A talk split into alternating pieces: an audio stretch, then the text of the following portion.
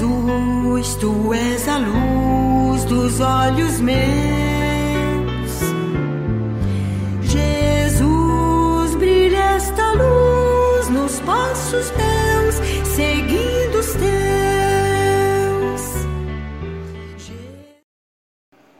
Quaresma, tempo de preparação para a Páscoa. Eu sou o Padre José dos Passos, da paróquia Nossa Senhora de Montes Claros e partilho aqui a meditação do sábado da segunda semana da Quaresma, 19 de março, festa de São José, esposo de Maria, mãe de Jesus. Luz dos olhos meus, Jesus brilha esta luz nos passos. No Evangelho de Mateus, Jesus nos diz que nossa justiça tem de ser maior que a justiça dos fariseus para podermos entrar no reino dos céus. E é também no Evangelho de Mateus que encontramos o exemplo do verdadeiro homem justo, José, esposo de Maria, pai adotivo de Jesus. Portanto, quando Jesus diz de uma justiça superior à justiça dos fariseus, podemos supor que ele tem diante de si a lembrança da vida e da prática de seu pai terreno. José é este homem cuja sabedoria o faz buscar a justiça do reino e vai cumprir a vontade de Deus num caminho alternativo, iluminado por sua fé e pelo Espírito de Deus. No Evangelho deste dia, lemos a anunciação do nascimento de Jesus a José.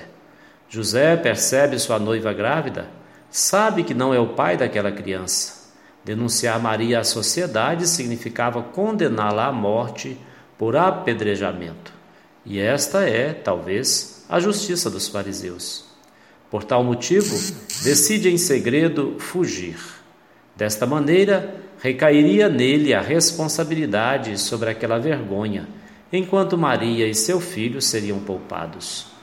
Enquanto se questiona sobre estas coisas, o mensageiro de Deus lhe vem em sonho um modo respeitoso de dizer que José recebeu a visita de Deus mesmo. E no sonho, o anjo lhe revela todo o mistério daquilo que estava acontecendo, além de lhe dar uma missão.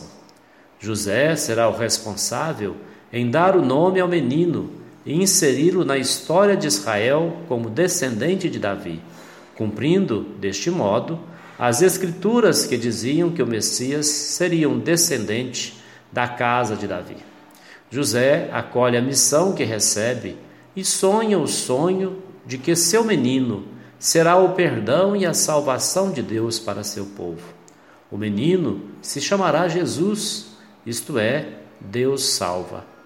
Como acontecerá tudo isso? Não se fala em detalhes. José não necessita de que as coisas sejam esmiuçadas. Basta a palavra de Deus indicando o que fazer, e José prontamente se coloca à disposição. Não busca explicações, apenas executa como um servo fiel que cuida da casa de seu senhor e em quem seu senhor tem colocado toda a confiança e a certeza de que será sempre feito o melhor a seu serviço.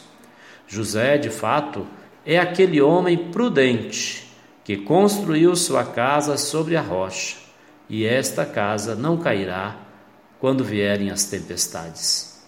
Olhando para São José, pensemos nos sonhos que Deus tem nos dado: sonhos de uma sociedade mais justa, sonhos de um mundo com mais fraternidade e companheirismo, sonho de um mundo sem guerra e com justiça para todos, sonho de uma vida mais humana para todos os sofredores excluídos dos sistemas políticos e econômicos.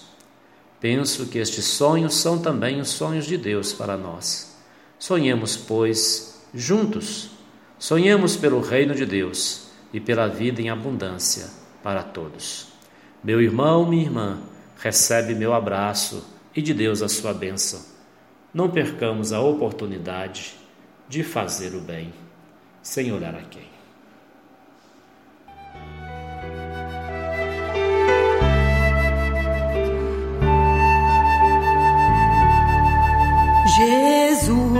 Jesus, tu és a luz dos olhos meus.